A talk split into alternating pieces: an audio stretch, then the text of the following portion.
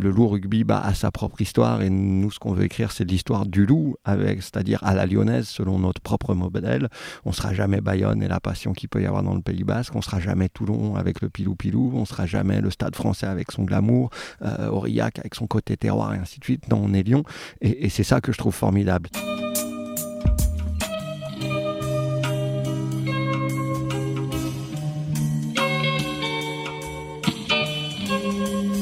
Bienvenue à tous sur Et surtout la santé, votre podcast lyonnais qui décortique des sujets de santé avec des spécialistes, avec des sportifs professionnels et parfois avec des patients aux histoires extraordinaires.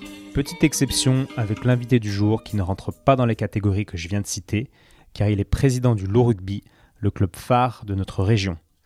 Mais vous me connaissez, au final, peu importe les catégories, car l'essentiel est d'avoir une bonne conversation avec des gens passionnés. On a cependant parlé de santé, et notamment de la santé financière des clubs, qui est un sujet que je connais peu et que je suis content de vous partager. Yann m'a aussi expliqué comment s'organise un club professionnel comme celui du Loup, qui est selon moi un très bel exemple, et grâce à lui, je comprends maintenant un peu mieux pourquoi il existe de telles différences de salaire au sein d'un même club, entre les joueurs et le staff médical par exemple. Un grand merci à lui pour ses explications et son temps, et merci également à vous qui partagez le podcast à vos amis et sur les réseaux sociaux. Pour vraiment aider le projet, sachez que le mieux est d'aller mettre des étoiles et commentaires à Et surtout la santé dans l'application podcast de l'iPhone de vos amis. Merci par avance pour cela, et puis en attendant, on se retrouve tout de suite avec Yann Roubert.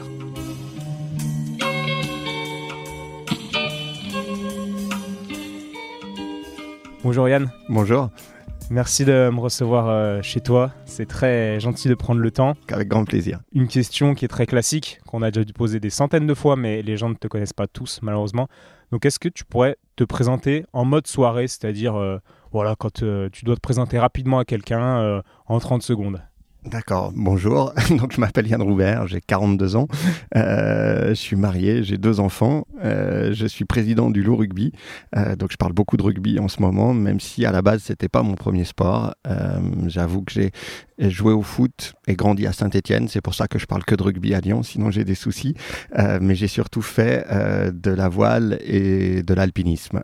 donc au rugby j'ai joué en universitaire simplement, mais pas à haut niveau. Mon sport c'était l'alpinisme, mais je trouve qu'on on se retrouve dans, dans le langage du sport, quel qu'il soit, parce qu'on parle le même langage que celui du sport. Donc euh, mon métier, bah, c'est d'essayer de faire que ce club grandisse, euh, performe sur tous les niveaux, sur le terrain bien sûr, et puis autour. Super. Bah, J'allais préciser de toute façon que tu venais de Saint-Etienne parce que bon, j'ai fait quelques recherches évidemment. D'accord. Et, et, pas forcément, comme tu dis, du milieu du rugby. Donc, déjà, comment euh, est-ce que tu en es arrivé à être président du Loup? Si tu peux nous la faire assez courte, mais quel est le parcours qui t'a amené à être président alors que tu viens pas de ce milieu? Ouais, rapidement, j'ai toujours baigné dans le sport, quoi, en gros. Euh, j'ai fait mes études à Nice qui me permettaient de naviguer euh, beaucoup. Enfin, quand on aime la mer, le soleil, euh, la voile et la montagne, ben, Nice c'est l'idéal pour ça. Euh, donc mon club, c'était le Yacht Club de Monaco et je pouvais m'entraîner. Je faisais beaucoup de... À l'époque, on disait raid, aujourd'hui on dirait du trail dans l'arrière-pays niçois. et puis, arrivé à la fin de mes études, mes parents avaient très peur que je finisse moniteur de voile, ce qui, moi, aurait pu paraître pour la plus belle des vies. J'y étais tout à fait prêt, mais ils m'ont un peu rappelé.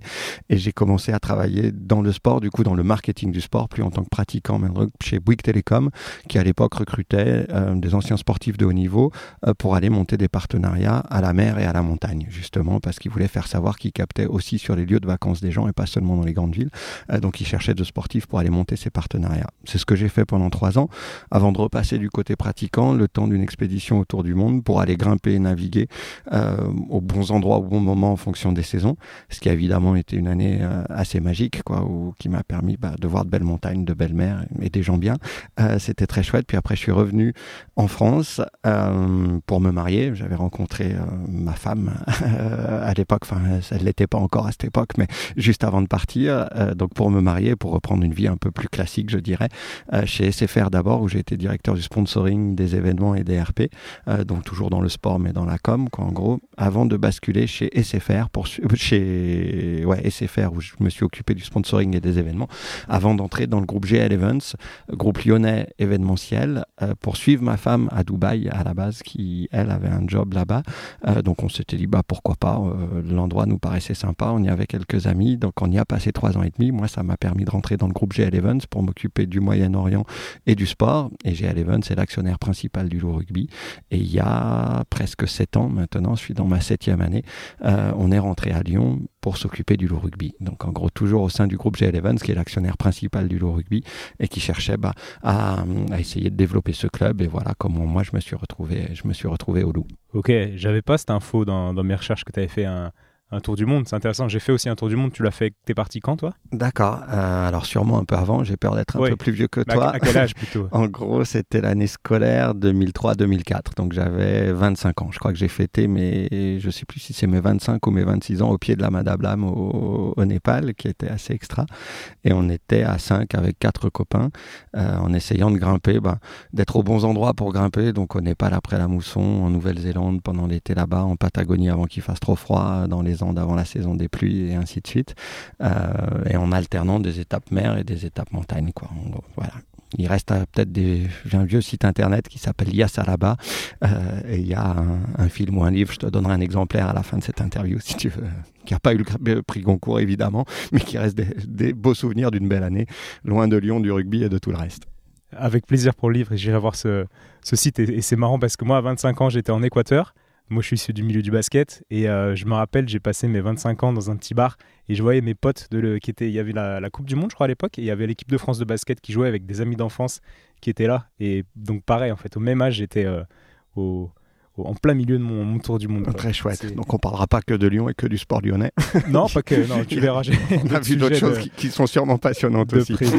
Et donc, tu as mentionné euh, le terme mec bien. Et en fait, j'avais noté dans une de tes interviews on te demandait euh, bah, quelles sont les rencontres qui t'ont marqué et inspiré pendant ces dernières années. Et tu disais, tu parlais des autres présidents de club et tu disais qu'il y avait beaucoup de mecs bien parmi les présidents. Et en fait, j'aimerais savoir ce que c'est qu'un mec bien. Ouais, c'est vrai. Euh, alors je trouve qu'il y a une chance. Enfin, on est tous guidés par l'humain. Je trouve qu'on s'en rend particulièrement compte euh, dans ces temps-là. Et, et je dirais que j'ai à la fois enfin, un côté évidemment un peu social, parce qu'on rencontre pas mal de monde dans, dans les différents métiers que j'ai fait, euh, tous liés au sport, au RP, euh, donc évidemment. Et puis le sport, qui soit un sport d'équipe, quand je disais que je faisais du trail à l'époque, c'était beaucoup par équipe de 3 ou de 4, donc évidemment que c'est des aventures humaines qui sont assez folles. Euh, le rugby, c'est un, un, sport de combat collectif, sans doute le seul, donc évidemment que la, la solidarité, la cohésion est non seulement une valeur, mais une nécessité dans notre sport. Euh, et donc c'est vrai que bah, j'ai la chance d'avoir un métier qui permet de rencontrer beaucoup de monde.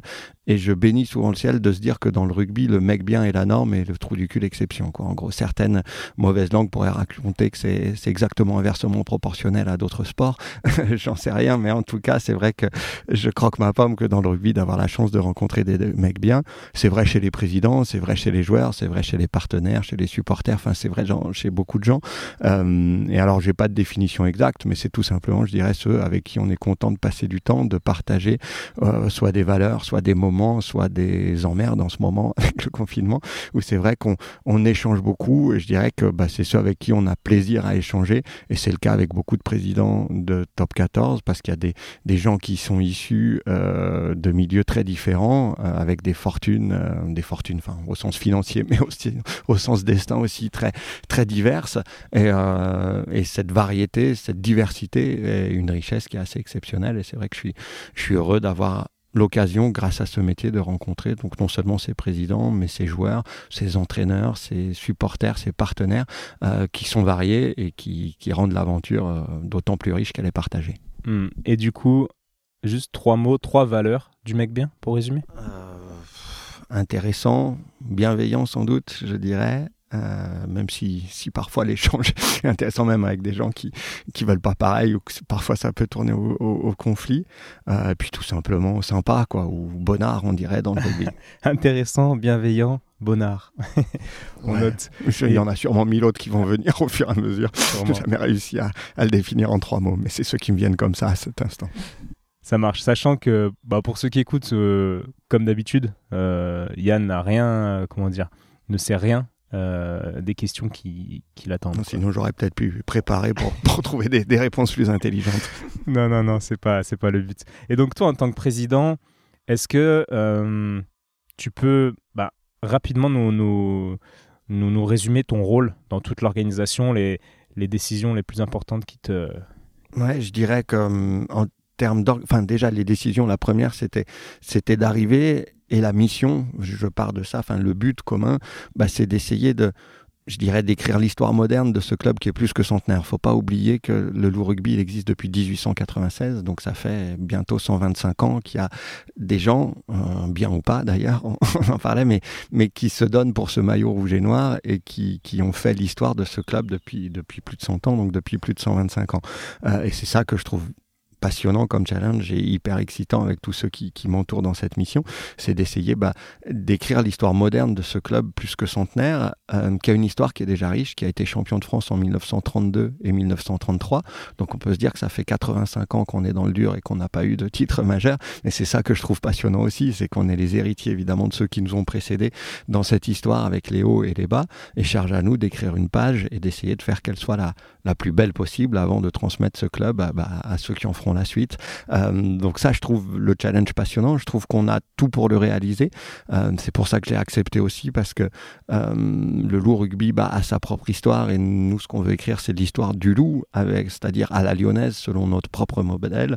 On sera jamais Bayonne et la passion qu'il peut y avoir dans le Pays Basque. On sera jamais Toulon avec le pilou-pilou. On sera jamais le Stade français avec son glamour. Aurillac avec son côté terroir et ainsi de suite. Non, on est Lyon. Et, c'est ça que je trouve formidable. C'est que bah, justement, il y a tout pour réussir je situe ce potentiel qui est énorme à trois niveaux. Le rugby d'abord, on pense souvent sud-ouest quand on parle de rugby, mais il faut savoir qu'autour de Lyon, dans un rayon d'une heure, c'est une centaine de clubs et c'est 60 000 licenciés. Donc euh, la matière première, si j'ose dire, la passion pour le rugby, les joueurs, ils sont là. Donc, euh, donc le terreau rugbystique est fertile. Deuxième potentiel, c'est simplement au niveau de la population dans ce même rayon d'une heure autour de Lyon, c'est en gros 1 500 000 personnes. Donc si si on arrive à en faire venir ne serait-ce que 2%, bah, ça peut faire 30 000 tous les week-ends. Je dis ça sans arrogance, on en est loin aujourd'hui. Quand je suis arrivé, c'était un peu plus de 3 000 personnes qui venaient régulièrement au stade. Là, on en est à à peu près 15 000. Je ne sais pas ce que le coronavirus va, nous empêcher de faire ou pas, mais en tout cas, la vision qu'on veut avoir, bah, c'est de se dire, ouais, on doit pouvoir mettre 30 000 personnes dans un stade pour, pour crier le loup. Et, ça, je trouve ça passionnant. Puis le troisième potentiel, faut pas se voiler la face, c'est l'économie. Euh, on est la deuxième ville de France, on est la deuxième région de France. Donc si on est bon, parce qu'on n'aura rien sans rien, mais si on est bon, on doit pouvoir trouver les, moyens de nos ambitions parce que euh, le terreau économique est fertile aussi. Donc fort de ce potentiel, je dirais qu'on a écrit un projet de club euh, qui, permet d'accomplir cette mission que j'ai calqué en, quatre phases. La phase zéro, euh, donc j'ai découpé en quatre phases. La phase zéro, c'est tout ce qui s'est passé avant nous, avant l'équipe qui sommes en charge aujourd'hui, euh, parce que bah faut pas oublier qu'on est les héritiers de ceux qui ont mouillé ce maillot de, depuis un peu plus de 120 ans. La phase 1, à l'époque, on était 9 de Pro D2 quand euh, je suis arrivé. C'est évidemment de remonter en top 14, ce qui paraît une évidence aujourd'hui, mais, mais à l'époque, on est 9 de Pro D2 et il y avait je dirais pas une acceptation, pas une résignation, je déteste ce mot, mais, mais ça paraissait pas fou que Lyon soit en, deuxième division. Quoi. Il y avait un peu une acceptation dans, dans l'imaginaire commun lyonnais que ben, à Lyon, on est bon au foot, euh, on est bon au basket avec l'Asvel, on est moyen au rugby, quoi, en gros. Alors que non, fort de ce potentiel, on a tout pour être les, plus, les meilleurs aussi au rugby, quoi, en gros. donc, euh, donc j'accepte pas cette idée que c'est normal que Lyon soit en Pro D2. Euh, donc, fallait évidemment tuer cette acceptation et cette croyance. Donc, phase 1, revenir en top 14, phase 2, y rester, ce que le club avait jamais réussi à faire et qu'on a réussi de, pour la première fois il y, a, il trois saisons et demie, quoi, en gros. Puis phase 3, d'y gagner. Plein de respect pour le baron de Coubertin et tous ceux qui veulent participer. Mais si on fait du sport de haut niveau, je dirais que c'est aussi pour gagner, évidemment, euh, surtout fort du potentiel dont on parlait, de se dire, ben voilà, donc on doit progresser pour essayer ben, euh, d'aller gagner à nouveau des titres au rugby, parce qu'il n'y a aucune fatalité euh, qui dit que Lyon peut pas être champion, y compris au rugby. Et cette croissance, cette progression qu'on veut, faut qu'on la retrouve sportivement, bien sûr. Donc c'est là que ça se voit le plus, ces quatre étapes que je viens de dire, mais aussi dans toutes les, dimensions du club. Donc euh, non seulement dans le public, le fait d'en accueillir de plus en plus et de mieux en plus, dans les structures, dans les infrastructures, dans l'imaginaire, dans l'image aussi.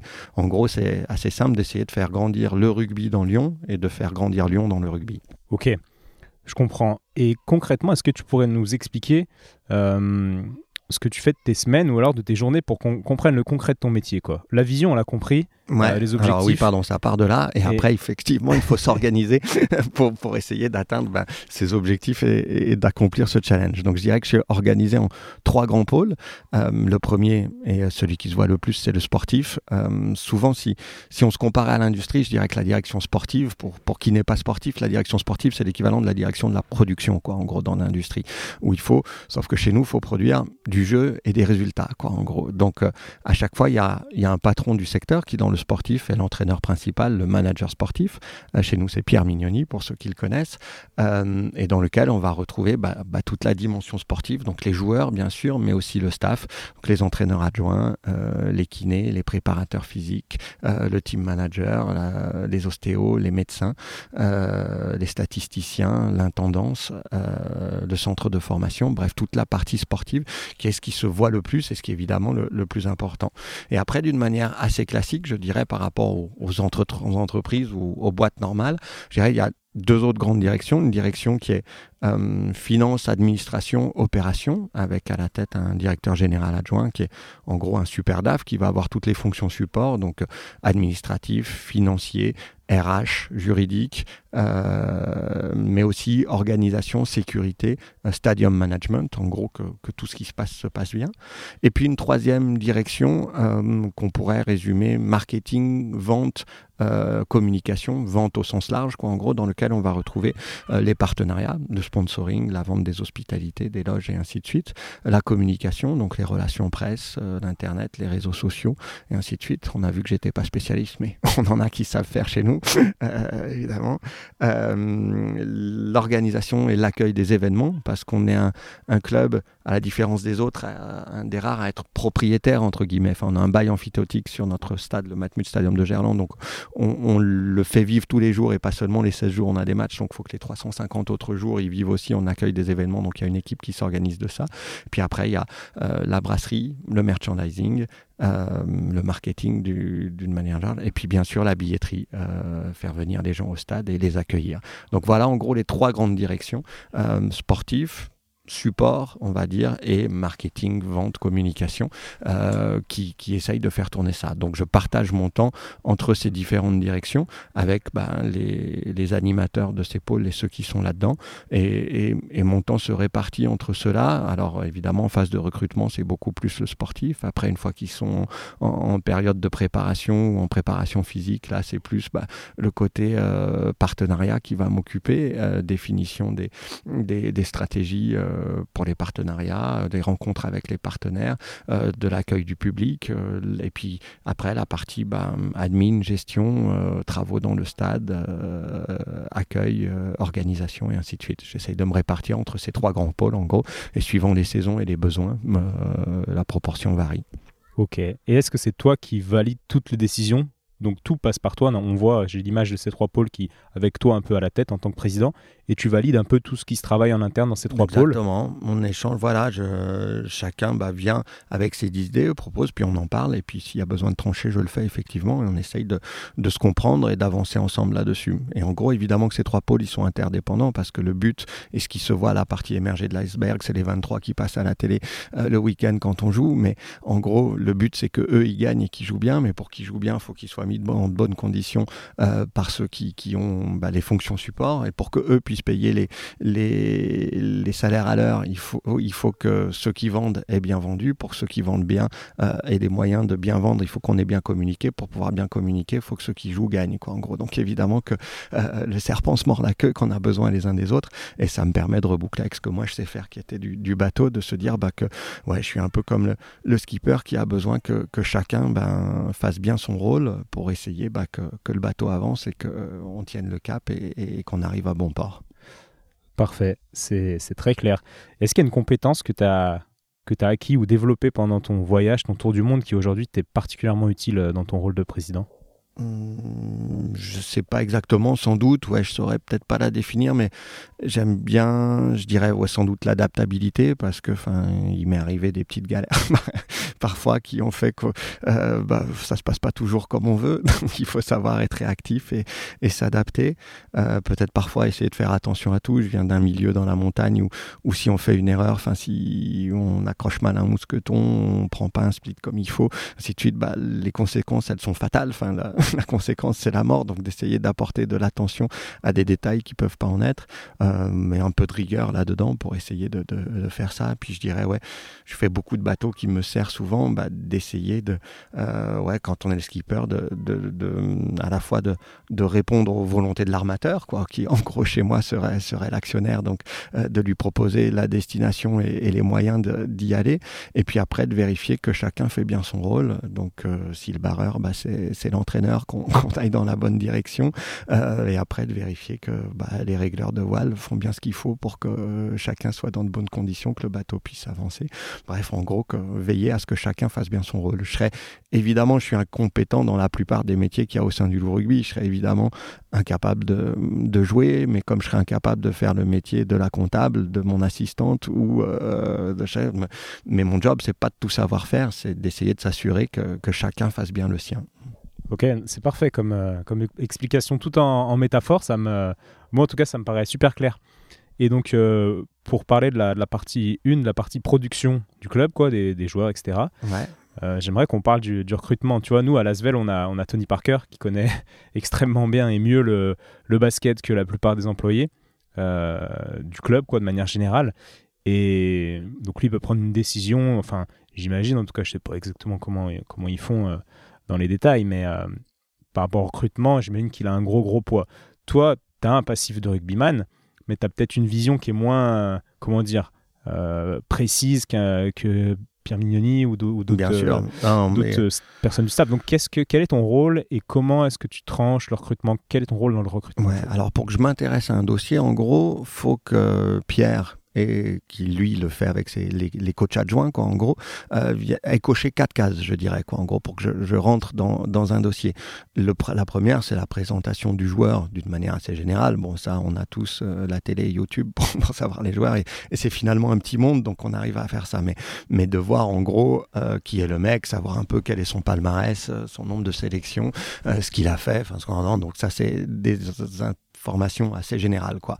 La deuxième, c'est d'avoir deux avis de gens en qui j'ai confiance qui me le recommandent. Donc soit des gens qui sont déjà chez nous, qui ont joué avec lui, soit des anciens prépas physiques, soit des mecs qui sont pas chez nous, qui nous en disent du bien. Ça permet de gagner un peu cet a priori de confiance qui fait que des gens en qui moi j'ai confiance me, disent du bien ou me valident en gros le, profil du mec. Je te coupe, donc deux avis, mais si tu as deux avis positifs qui valident et un autre avis qui dit non, non, ce joueur c'est un Ouais, alors après. Euh, j'allais dire, mais euh, bon, peut-être que qu'il se dit ça en privé, mais si tu as deux avis positifs, un négatif, comment tu gères ça? Ouais, alors le, négatif risque de, de, de, l'emporter parce que, enfin, après, je te dirais, mes critères, c'est que je veux des bons joueurs et des mecs bien, en gros. Donc, euh, l'un ne va pas sans l'autre. Il y a des tas de gars sympas qui sont pas assez bons au rugby dont on veut pas. Il y a des tas de très bons rugbyman qui sont des enfoirés dont on veut pas non plus. Donc, faut cocher les deux cases et chacune des conditions est nécessaire, mais pas suffisante, quoi, en gros. Donc, après, généralement, si j'ai deux avis et qui sont bons, ça suffit parce que c'est des choses qui se font dans une certaine confidentialité. Donc, c'est plutôt, on va se dire, ah bah tiens, qui connaît peut connaître un tel. Si c'est un Sud-Africain, on va demander à nos joueurs sud-africains est-ce que tu as joué contre lui? Est-ce que tu le connais? Ah, moi non, mais mon frère oui. Euh, donc, enfin, on va, on va prendre des avis qui sont a priori autorisés, qui ont une chance de connaître. Et là, si, si le premier est négatif, très souvent, on creuse pas plus loin. Quoi. En gros, on se dit ah bah c'est peut-être qu'il y a un truc, et, parce qu'il y a suffisamment de joueurs pour essayer de prendre des, des gens qui nous paraissent a priori euh, cocher toutes les cases. c'est intéressant parce qu'il y a beaucoup de joueurs qui ont, qui ont grillé, je pense, ou qui ont euh, griller leur carrière, c'est un mot fort, mais qui n'ont pas eu la carrière qu'ils auraient dû avoir euh, parce qu'ils se sont grillés justement auprès d'entraîneurs qui avaient un, gros réseau, etc. Et, voilà, alors qu'il y a des joueurs qui se retrouvent dans les clubs euh, dans des grands clubs. Je parle pour basket au niveau européen. Et une des raisons à ça, c'est que ce sont des bonnes personnes. Quoi. Sans doute, ouais. Euh, ouais. moi, je suis convaincu qu'on a besoin des deux, quoi, en gros. Donc, euh, vraiment, enfin, du niveau rugbystique et du niveau humain. C'est pour ça que mon niveau rugbystique, là, je parlais de Pierre Mignoni, c'est vraiment pour valider le niveau rugbystique. Et après, je te dirais comment on évalue l'humain. Parce qu'encore une fois, les, les, deux sont essentiels, quoi, en gros. Donc, pour que sportivement, on s'intéresse, faut la présentation du joueur, deux, deux avis recommandations de gens qui en aient confiance. Trois, un avis médical, euh, qu'il n'y ait pas trop de casseroles sur le type. Donc le, les docs de chez nous, on a trois médecins qui est le patron de, notre cellule médicale, bah, que lui nous valide que euh, le joueur, oui, n'a euh, pas, de, enfin, pas de, problème physique pour pouvoir jouer chez nous. Et puis la quatrième, c'est que les coachs aient regardé deux ou trois euh, matchs récents. Parce que ce qui nous intéresse, c'est pas que le mec a été bon ces cinq dernières années. On a tous YouTube et on, peut tous voir le best-of sur YouTube et c'est formidable. Mais ce qui nous intéresse, c'est qu'il soit bon pour l'année qui vient, les deux, les trois, les cinq ans qu'il va passer chez nous. Donc une fois que ces quatre cases sont cochées, et pour le coup, Pierre va plutôt en regarder 10 ou 20 que, que 2 ou 3. Donc là, on est sûr de notre avis sportif. Évidemment que mon avis sportif, euh, c'est celui de mon manager, de Pierre, et de, des coachs adjoints, parce qu'en gros, évidemment qu'ils sont bien plus compétents que moi pour, pour euh, faire l'assessment d'un joueur de rugby. Euh, donc une fois que ont ça, moi, ça me tranquille. Je me dis, bah oui, ça veut dire que sportivement, il coche toutes les cases. Et une fois qu'on a ça, notre avis sportif est fait. Donc on se dit, bah oui, si en plus le côté humain, ça marche aussi, on peut le faire. Donc là, après, on le rencontre et là, c'est là que je vais le voir. Enfin, tous les joueurs, avant de venir, on les rencontre parce que le mec peut être très bon au rugby, mais encore une fois, euh, si c'est un connard, on n'en veut pas, quoi, très clairement. Donc, on se rencontre. Et là, si ça se passe bien, bah après, oui, on envisage. Enfin, donc, euh, nous, on lui présente le club parce qu'évidemment, enfin, un mariage, ça se fait dans les deux sens. Il faut évidemment que les deux soient volontaires et, consentants. Donc, euh, que lui, bah, il nous dise qu'il a envie de venir, qu'on lui fasse envie qu'il ait envie de venir dans notre projet. et puis que nous, on ait envie qu'il vienne chez nous aussi. Donc, qu'il nous parle de lui, ainsi de suite. Et une fois que on s'est vu, euh, qu'on a validé le sportif, bah là après on parle d'argent, soit avec le joueur en direct, soit le plus souvent avec, euh, avec son agent. Quoi. Et est-ce que tu as un cas en tête, un joueur en tête qui était en face de toi, donc euh, qui avait validé les premières étapes, qui se retrouve en face de toi, et tu te dis, euh, ce joueur, j'ai vraiment envie de travailler avec lui. Et quelles seraient les, caractéristiques du mec ah en face de toi? bah, La plupart de ceux qui sont chez nous, on se dit, ah oui, tiens, on a envie de faire des choses. Euh, je dirais, si tu pouvais les décrire un peu. Euh, ouais, je pense que je peux prendre un exemple qui est, qui est pas vrai, qui est, que tout le monde connaît, qui est Fred Michalak. En gros, euh, Pierre Mignoni, donc Fred, bien avant moi, avait envisagé de venir au rugby. Il s'était rencontré avec les dirigeants de l'époque, peut-être même avec l'actionnaire, et ça s'était pas fait. Pour une raison ou pour une autre, c'était donc il y a 7 ou 8 ans, je pense, avant mon arrivée. Puis après, le loup progresse, Fred fait sa carrière. Euh, euh, et puis Pierre me dit euh, Tiens, on pourrait peut-être envisager de faire venir Fred Michalak, qui avait déjà à l'époque 34 ou 35 ans, donc qui était plutôt a priori sur la fin de carrière, évidemment. Je lui dis Ah, bah, t'es sûr que c'est tendance Parce que j'ai évidemment aucun doute sur le joueur, le talent et ainsi de suite. Euh, et donc j'étais pas forcément, enfin j'avais pas forcément des a priori à se dire, enfin et, surtout qu'il y avait déjà eu une histoire avec le loup, ça s'était pas fait, et que dans l'environnement ceux qui étaient là s'étaient dit bah ça s'était pas hyper bien passé, enfin on s'était pas mis d'accord, euh, donc il n'y avait pas d'a priori favorable. Pierre me dit, je comprends, accorde-moi simplement de dîner avec lui une fois, et puis après tu me dis euh, si tu envisages d'aller après ou pas. Et on a fait ce dîner, évidemment que j'ai été convaincu au bout de, de 10 minutes parce qu'on a parlé que de rugby euh, et, on voit que c'est un vrai passionné quoi. En gros c'est un vrai joueur de rugby qui se trouve être devenu une star mais pas du tout l'inverse quoi. Pas une star qui se trouve jouer au rugby. Et pour le coup bah, évidemment qu'il m'avait convaincu et que même à 35 ans c'était une évidence qu'il avait beaucoup à nous apporter. Et en l'occurrence avec les deux saisons qu'il a fait chez nous euh, ben il a apporté évidemment sur le terrain parce que enfin son talent tout le monde le connaît il l'avait encore euh, mais aussi autour. Je pense que dans l'éclosion d'un Baptiste Couillou, même quand il jouait pas, il a fait beaucoup de bien, à montrer que pour faire une carrière comme la sienne, bah faut du talent bien sûr. Il y en a beaucoup qui l'ont. Tous les joueurs qui sont chez nous ont du talent, sinon on se parlerait même pas. Si, euh, mais que justement le talent ça suffit pas. Il faut travailler plus que les autres, il faut faire plus que les autres, il faut en vouloir plus que les autres. Et je pense que dans l'éclosion de certains de nos joueurs et dans notre belle saison, euh, quand Fred était là, on a fait notre première demi-finale. On n'en avait pas fait depuis 1933, donc donc ça veut dire qu'on a on a franchi un cap. Bien sûr qu'il y a contribué, euh, non seulement sur le terrain, mais aussi autour. À tel point qu'après, il est resté, hein. il est resté au club aussi après. Donc pour résumer, ouais, ouais, on reparlera, ouais, peut-être pas forcément de son rôle parce qu'au club maintenant, euh, parce qu'il y a trop de choses à, j'ai trop de questions. Mais donc pour résumer, c'est la, passion en fait que tu as senti en lui quand il était en face de, de toi. Tu t'es dit en fait, ce gars, il aime le rugby, il est passionné. J'ai exactement envie de l'avoir. Ça prouve que ce qu'on voit à la télé, le talent, c'est une évidence qu'il a, ça tout le monde peut le voir, mais qu'en plus il a, enfin, le feu intérieur, la passion, l'envie de faire. Euh, c'est vrai.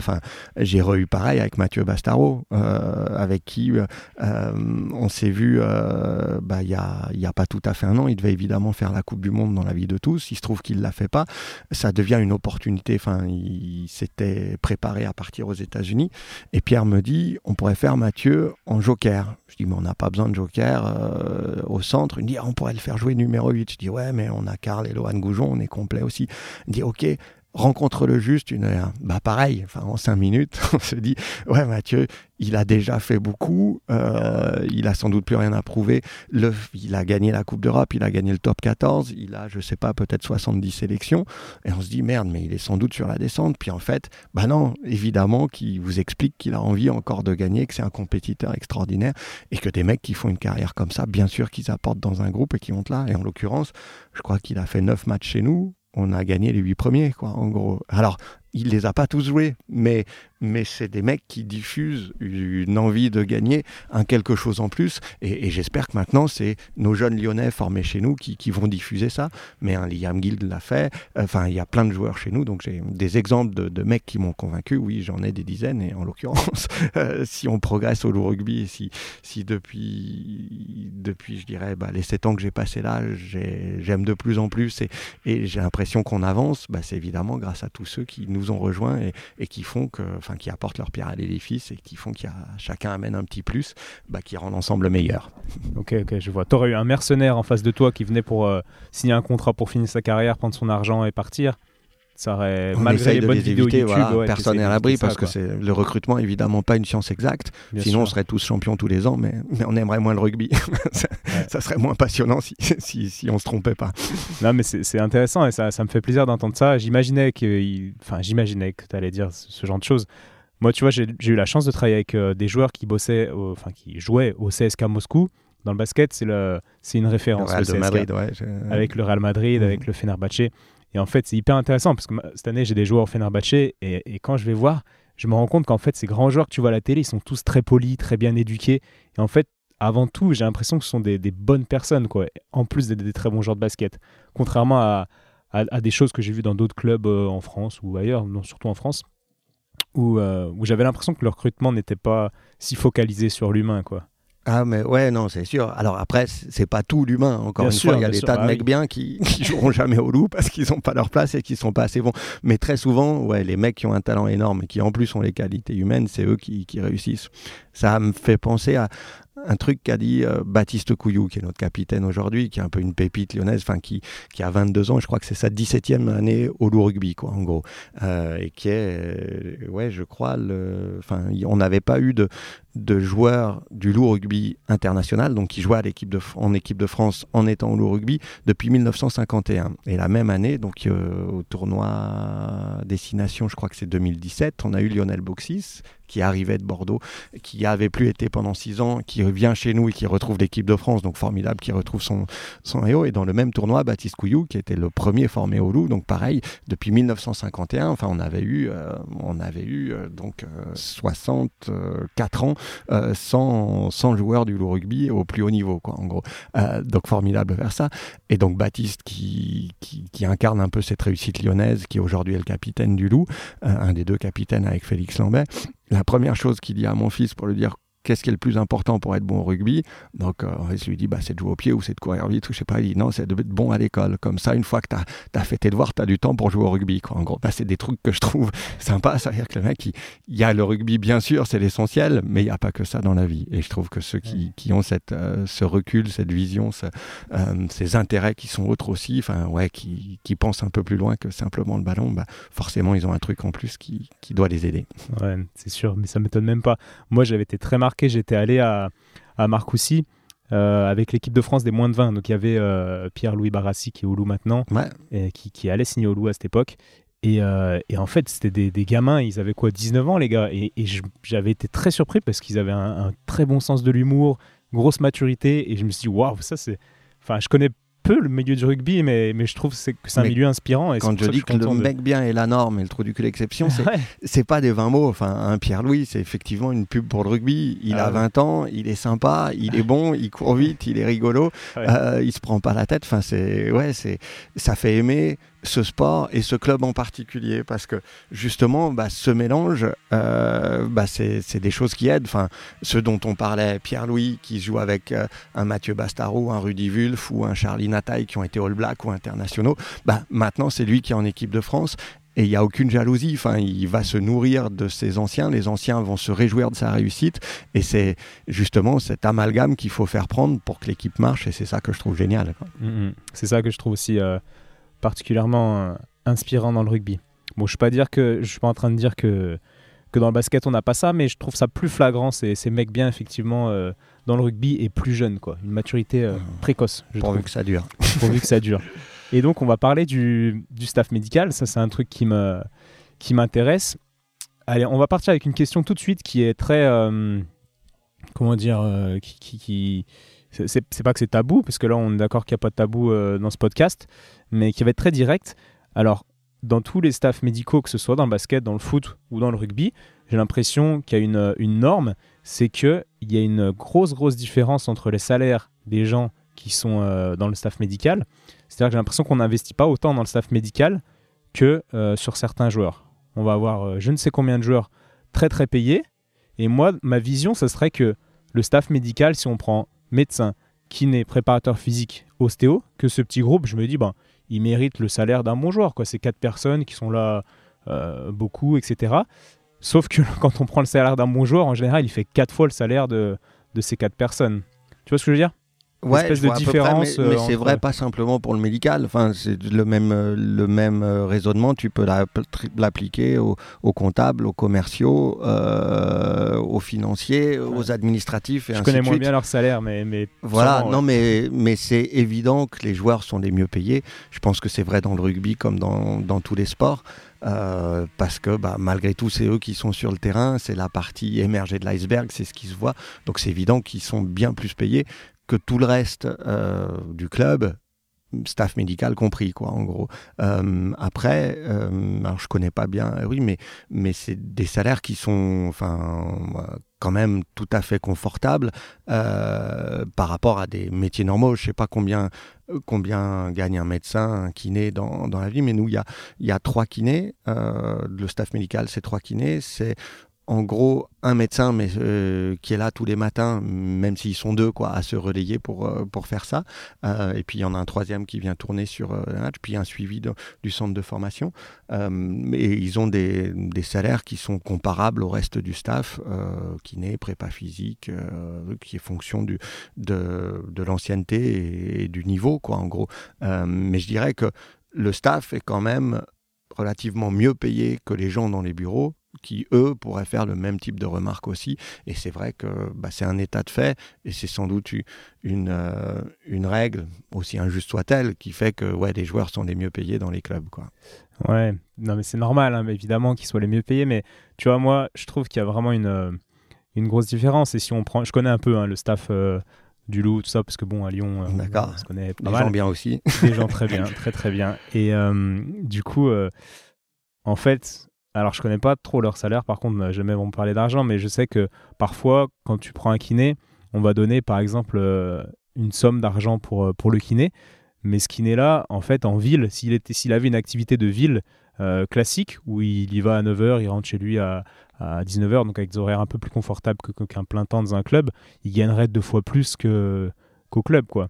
Qu'est-ce que tu penses de ça? En fait, j'ai l'impression qu'on, qu'on se dit euh, que, c'est une chance de travailler euh, à l'OL, à l'Asvel, au Loup, et donc euh, que pour ça, on se permet en fait de... Ce qui est vrai, alors je sais pas si on se permet, mais oui, je revendique que c'est une chance de, de travailler, enfin de vivre d'un métier qui soit d'une passion, d'un sport, d'un jeu, parce que tous ceux qui sommes au loup rugby, c'est parce qu'on adore le rugby, on adore ce jeu, on adore le sport.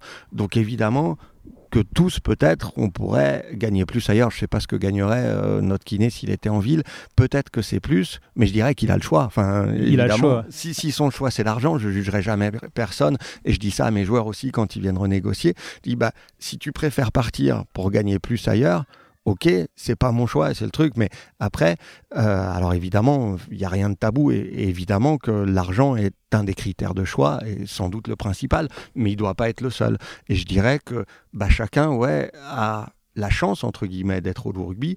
Et, c'est vrai que peut-être que quelqu'un qui, qui, gagne 5000 euros euh, pour travailler au loup rugby, il en gagnerait peut-être 7000 ou 8000 s'il était installé en ville. Et, mais je dirais qu'il a le choix. Et ça, c'est vrai pour tous. quoi. Peut-être que j'ai des joueurs qui gagnent 20 000, qui gagneraient 25 000 s'ils étaient dans un autre club. Mais ce qu'on offre, bah, c'est le fait de jouer au loup, c'est cette ambiance, ce groupe, euh, cette capacité euh, à gagner ou pas. Enfin, en gros, et ça s'applique à tous, à moi aussi. Moi, avant, je visais au, Moyen-Orient et j'avais des de gagner beaucoup plus d'argent là-dessus. Mais, mais je trouve que on doit tous valoriser le fait de vivre encore une fois d'une passion, d'un jeu. C'est, je pense que tous ceux qui sont chez nous doivent en être conscients et le sont, sinon ils choisiraient peut-être pas d'être au rugby, très clairement. Euh, et du coup, ouais, c'est, c'est peut-être au détriment d'une certaine somme d'argent qui serait supplémentaire s'ils étaient ailleurs. En tout cas, c'est non seulement assumé, mais revendiqué. Quoi. Ouais, ouais, non, non, mais très bien. Je, je suis d'accord que c'est une chance de travailler dans ces clubs-là, mais c'est cool que tu, que tu assumes le fait que de, pouvoir dire, ok, t'es kiné, tu gagnerais euh, 7000 euros en ville. Je dis 7000 euros, faut y aller hein, pour gagner 7000 euros en tant que kiné, mais admettons, tu gagnerais 7000 euros euh, si tu bombardes un peu en ville. Euh, là, t'es au loup, écoute, tu gagnes, on te donne 3500. Euh, moi, pour moi, c'est une chance que tu sois au loup. Enfin, j'estime que tu dois être chanceux d'être au loup. Si tu veux gagner deux fois plus ailleurs, tu y vas, il n'y a pas de problème, mais si tu gagneras pas plus, quoi. T'as pas de problème dans ce discours. Exactement. Et j'ai jamais mis le pistolet sur la tempe de qui que ce soit pour signer au rugby. À chaque fois, ça s'est fait de manière consentie, où chacun doit peser son équilibre entre l'envie d'être là, le salaire qui y correspond ou pas. Et j'estime que personne est exploité parce que tout le monde est absolument consentant. Et évidemment que euh, tous les contrats ont été signés bah, de bonne foi, avec l'envie, en ayant pesé euh, le pour et le contre. Quoi, Et j'ose espérer que tous ceux qui sont là sont heureux d'y être. oui, ouais, bah, c'est le retour que j'ai en tout cas que j'espère. c'est sûr. C'est cool d'avoir euh, ta vision de, président. Et, justement, par rapport à cette vision, j'avais une question. D'un point de vue santé, d'un point de vue médical, selon toi, quel est le meilleur investissement que tu aies fait pour ton club euh, voilà, par rapport à la santé des joueurs? Alors investissement, je sais pas, on a pas mal de machines qui nous ont coûté très cher, donc investissement au sens qu'on a euh, un truc qui s'appelle Alterg qui permet de courir un peu en apesanteur, qui nous fait gagner du temps sur, euh, sur la reprise. On a une machine isocinétique, je crois. Ou... Ibex ou quelque chose comme ça. Ouais, voilà, enfin, j'ai les prix en tête. ça, coûte, ça coûte une fortune, donc j'espère que c'est rentable et effectivement qu'on gagne du temps là-dessus. Non, après, je pense que euh, la plus grande chance qu'on a, c'est, je pense, enfin, l'humain. Au-delà de ça, c'est qu'on a un staff médical qui est hyper investi et je pense que il euh, en a pas un qui se dit je pourrais gagner 1000 ou 2000 euh, en ville plutôt que là et qui a envie d'être ailleurs parce que bah évidemment que c'est très ingrat le médical parce que c'est ceux qui s'arrêtent jamais. Euh, évidemment que les kinés, on a besoin d'eux avant match, on a besoin d'eux après match, et les jours de repos, c'est les jours où, les joueurs bah, veulent se faire masser, et ainsi de suite. Donc évidemment que c'est des horaires qui sont, qui sont infernaux et que faut le faire, enfin faut, faut avoir envie d'être là. Et puis, je pense aux kinés en particulier, qui sont plus que kinés. Enfin, ils ont clairement le côté un peu, un peu confident, un peu euh, pas psy, mais, mais ouais, confident. On échange, repos, on se repose non seulement les muscles, mais aussi la tête auprès d'eux, quoi, en gros. Et, ça, c'est vrai. J'ai en tête un, mec chez nous qui s'appelait Pierre Robert, qui, qui est maintenant, enfin, a fini et, et, profite de sa retraite bien méritée, mais qui passait un temps fou au club et qui était euh, bah, le grand frère, le papa d'un peu tout le monde. Et c'est vrai que dans le médical, il y a un peu ça. Enfin, il y a le côté attention est, aussi important que le côté euh, technique et compétences techniques. Enfin, je pense que l'humain et le fait d'avoir, ben, là, en période de confinement, on a des, des, des, prépas physiques, des kinés, des médecins qui appellent les joueurs pour prendre des nouvelles, euh, qui échangent, qui restent mobilisés, euh, alors qu'évidemment, ben, la situation est terrible pour tous. et, donc, je dirais que ce côté faire attention tout le temps à, essayer d'avoir à avoir des gens en forme, bah, c'est de mieux en mieux. Je pense aussi à, à Benjamin Delmoral, notre prépa physique, qui est là depuis 7 ou 8 ans, je sais pas, peut-être non plus que ça, parce que ça va faire 10 ans peut-être, il était là bien avant moi. En gros, bah, il a les fiches de tous les joueurs depuis, depuis qu'il est là, donc ça lui permet d'individualiser de plus en plus le travail qui est fait. Donc je dirais qu'au-delà des compétences techniques, la connaissance des gens qu'il a, de savoir que ben, machin, il a toujours un genou qui couine un peu alors que l'IRM est bonne et qu'il n'y a pas de raison, bah, il sait comment le traiter. Euh, bidule, il a une cheville qui est un peu particulière et que du coup, bah, cet exercice, il faut l'en dispenser ou il faut l'adapter de telle façon qu'un tel, bah, la veille de match, il, y va un peu plus en retrait, mais ça ne veut pas dire qu'il triche ou qu'il s'économise. Bah, toute cette connaissance et cette attention euh, spécifique aux gens, ben, je dirais que ça, c'est une richesse qui est formidable. Ouais, c'est clair. Ben, Benjamin, il est particulièrement reconnu. D'ailleurs, on doit faire un podcast depuis des mois et des mois. Et c'est marrant d'en faire avec toi avant lui. Ah bah. Je lui ferai passer. Je, lui, je, dirais que moi, je suis plus disponible que lui. il, bosse énormément. Mais... C'est vrai, il écrit des livres. Il écrit des, livres vrais. en plus. et euh, rappelle-nous euh, brièvement du coup l'organisation du staff médical du, du Loup. Combien de médecins, combien de prépa physique, combien de docteurs alors, on a, on a trois médecins. Le premier d'entre eux, c'est Jean-Philippe Agère, qui est un peu plus que médecin parce qu'il il est aussi le président de l'association. Il a joué au rugby, il en a été capitaine, il a été médecin de l'équipe de France aussi. Donc, euh, donc évidemment, il, a le diplôme de médecin, mais il est aussi euh, euh, très investi dans le club d'une manière générale, quoi, en gros. donc, lui est le patron de la cellule médicale, dans lequel il y a deux autres médecins, Romain Loursac, qui a aussi un profil particulier, qui a été notre arrière pendant très longtemps et on s'était arrangé pour que son contrat de joueur se termine en même temps que son internat. Et je dirais que la fin de son contrat, enfin sa fin de joueur, c'est pas faite comme on a voulu parce qu'il est sorti sur blessure pour notre premier match au Matmut Stadium de Gerland. Mais c'était heureux qu'il soit dessus. Et même si, si ça s'est pas fini comme on voulu, je dirais que sa, sa fin de son pot de départ en tant que joueur, qui était aussi son, euh, il avait prêté serment, enfin le, serment d'Hippocrate, le serment d'Hippocrate euh, et rendu sa thèse, bah, c'était un vrai moment où il basculait de, euh, de joueur à médecin. Donc il a toujours été le rugby et maintenant, maintenant en tant que médecin plutôt que joueur. Donc euh, je dirais que Jean-Philippe est le patron de la cellule. Romain est sans doute celui qui est le plus présent au club. Euh, en gros, à eux deux, ils sont là tous les matins au club. Quoi. Donc Romain doit être là deux à trois demi-journées par semaine et Jean-Philippe une ou deux. et puis il y a Olivier Capel qui est le troisième médecin qui lui s'occupe du centre de formation. Donc il y a le suivi à l'année du centre de formation. Et à eux trois, ils se relayent pour, pour être présents enfin qu'il y en a un présent sur chaque match. Une présence tous les matins, ouais. Mm, mm. Voilà, et surtout sur chaque match. Donc il y en a toujours un qui fait le déplacement avec nous, soit Romain, enfin le plus souvent Romain, soit Olivier Capel, euh, et euh, Jean-Philippe fait la plupart des matchs à domicile. Et quand euh, ils sont devant, du coup, bah, l'un des deux autres médecins est le médecin pour les tribunes, quoi, en gros. Donc, donc voilà, eux trois, ils gèrent l'ensemble en termes de médecins.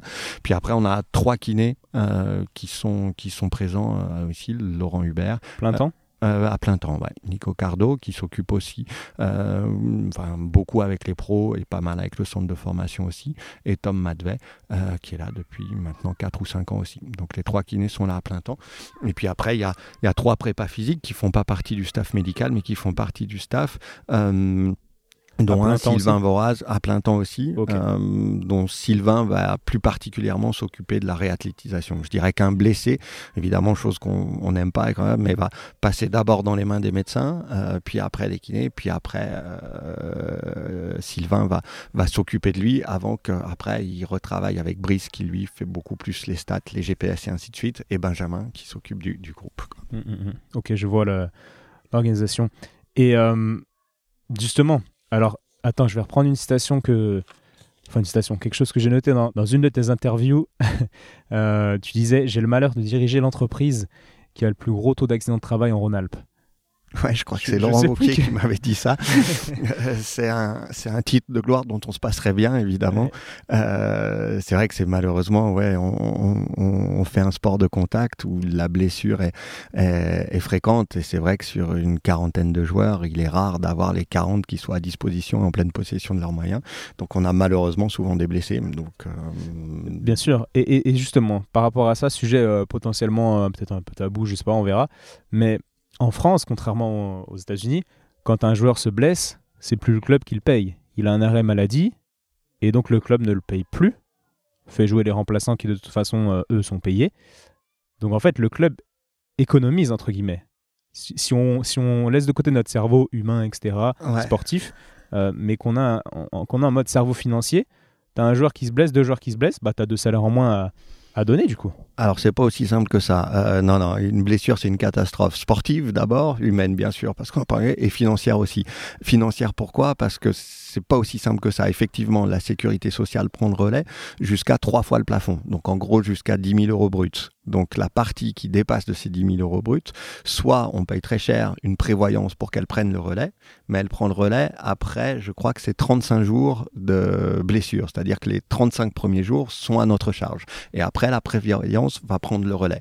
Donc, euh, donc quelqu'un qui va gagner 20 000 euros, qui est le salaire moyen en top 14 par exemple, on va être remboursé par la Sécu à hauteur de 10 000, et pendant 35 jours, les 10 000 de plus, on va les payer. Et puis très souvent, il va falloir payer le remplaçant évidemment, voire le joker si c'est de la longue durée. Donc euh, c'est pour ça qu'une blessure, c'est absolument pas avantageux financièrement, même si effectivement on touche les IJSS, indemnités journalières de la sécurité sociale, et qu'effectivement ça fait partie du, du budget. Euh, mais très souvent, si le mec jouait, c'est qu'il est bon, donc on a besoin de lui. Euh, donc forcément, on a sans doute moins de chances de gagner si on n'a pas la concurrence ou si on n'a pas le, joueur blessé. Et puis encore une fois, tout le complément de salaire, il est bien à notre charge, au moins les 35 premiers jours jusqu'à que la prévoyance. Et heureusement, dans un sens, malheureusement financièrement, mais heureusement euh, sportivement et humainement, la plupart des blessures sont évidemment pour, euh, pour moins de ces, je sais plus si c'est 35 ou 45 jours. Ouais, évidemment, j'ai bien précisé qu'on laissait notre cerveau émotionnel et je suis bien d'accord que. Mais, mais j'avais voilà ce paradoxe en tête que, que c'était la Sécu qui payait. Je savais pas que c'était à hauteur d'une 1000 euros. Je connaissais pas tous ces détails. C'est déjà beaucoup, hein, donc c'est ouais, déjà beaucoup. Ça coûte déjà très cher. Le rugby coûte très cher, la sécurité sociale malgré tout. Et tu disais ouais, il faut payer un remplaçant, mais les remplaçants vous les avez. Vous avez un staff de 45, enfin un effectif d'une de, quarantaine de joueurs. Ouais. Mais du coup, vous avez une, euh, une poule, on va dire, de, de, joueurs. Vous n'avez pas besoin de payer plus, en fait. Les remplaçants sont déjà payés. Alors si effectivement on a assez de remplaçants, mais on a malheureusement un peu comme en bateau là, ce qu'on appelle la loi de l'emmerdement maximal et la loi des séries, qui fait que très souvent quand on a un talonneur qui se blesse, le prochain à se blesser c'est aussi un talonneur remplaçant. Donc c'est à ça que servent entre guillemets les jokers médicaux. Donc parfois il va falloir aller chercher.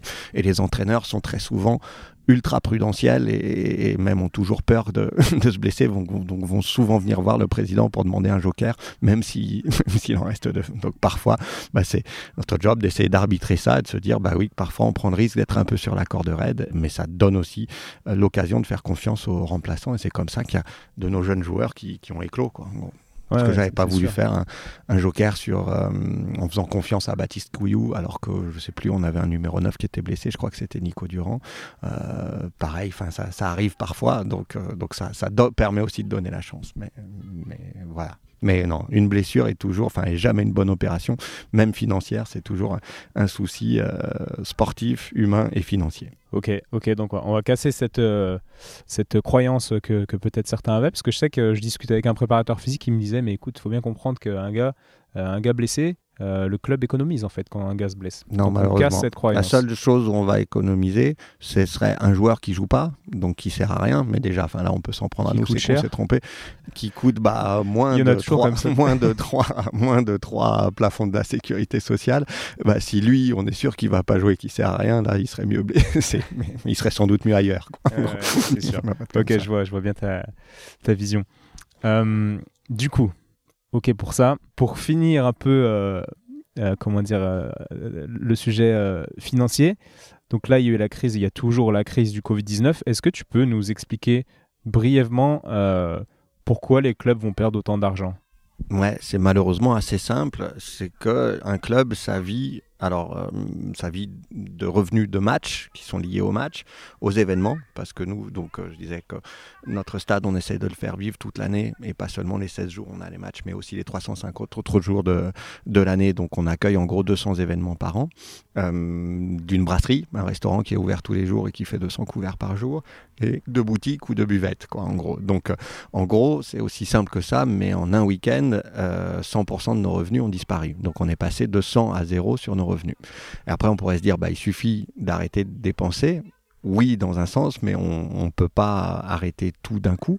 Euh, les principales charges, évidemment, c'est les masses salariales des joueurs et du staff. Donc, même si tout le monde est au chômage partiel, en gros, bah, là, pareil, l'État nous indemnise jusqu'à 4 fois et demi le SMIC, ce qui fait en gros 8000 euros. Mais il y en a beaucoup qui gagnent plus que ça. Et donc, le différentiel entre ce qu'on verse, 70% du brut, quoi, 86% du, ou 84%, je crois, du, net à chacun, bah, la partie qui nous reste à charge représente en gros 50 à 60% de nos charges. Puis évidemment qu'il faut continuer à, à, payer la sécurité du stade, à entretenir la pelouse et ainsi de suite. Donc en gros, on a perdu 100% de nos revenus et on a encore 50 à 60% de nos charges. Donc euh, voilà pourquoi ça va nous coûter euh, très cher et on ne sait pas bah, combien de temps on va tenir chacun des clubs.